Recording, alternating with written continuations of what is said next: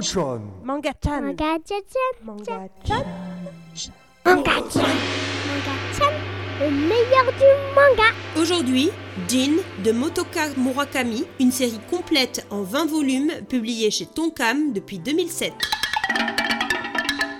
À Tokyo, Jin Minakata, neurochirurgien, réalise une opération délicate en urgence. Il extrait du cerveau de son patient une tumeur étrange qui a la forme d'un fœtus. Peu de temps après, le patient à peine éveillé s'échappe, emportant l'étrange tumeur conservée dans un bocal. C'est en poursuivant ce personnage que Jin va se trouver brutalement et mystérieusement projeté dans le passé, 198 ans auparavant. À peine a-t-il le temps de réaliser ce qui lui arrive que sa nature de médecin reprend le dessus. Témoin d'un combat de samouraï, il porte aussitôt secours aux blessés. Recueilli par la famille du patient, Jin va apprendre à vivre dans ce nouveau monde où ses connaissances, malgré le manque d'équipement, vont l'aider à sauver des vies humaines. Totalement investi dans sa mission de médecin, porté par le seul désir de guérir autrui, il va chercher à divulguer ses connaissances dans le Japon du shogunat une époque plus proche de l'ère féodale que de notre monde contemporain.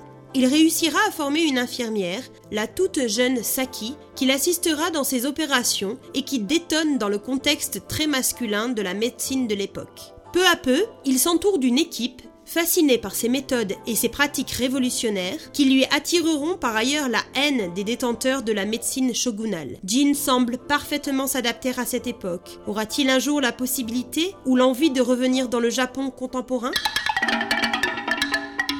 Entre réalisme historique et trame fantastique, le récit très documenté permet d'apercevoir combien les connaissances médicales et la vie quotidienne des Japonais ont évolué en moins de 200 ans. Les scènes de soins et d'opérations, tout en étant informatives et minutieuses, sont d'une belle intensité, notre généreux médecin devant toujours faire preuve d'inventivité, vu le peu de moyens techniques dont il dispose. La vie quotidienne des Japonais est bien évoquée, en particulier la dureté des conditions de vie des femmes et des enfants, et l'importance des inégalités sociales.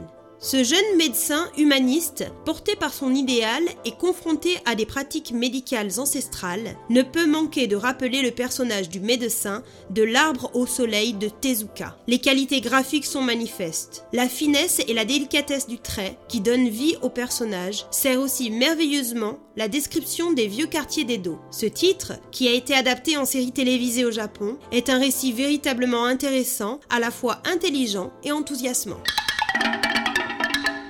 C'était Jin de Motoka Murakami, une série complète en 20 volumes publiée chez Tonkam depuis 2007, à conseiller à partir de 15 ans.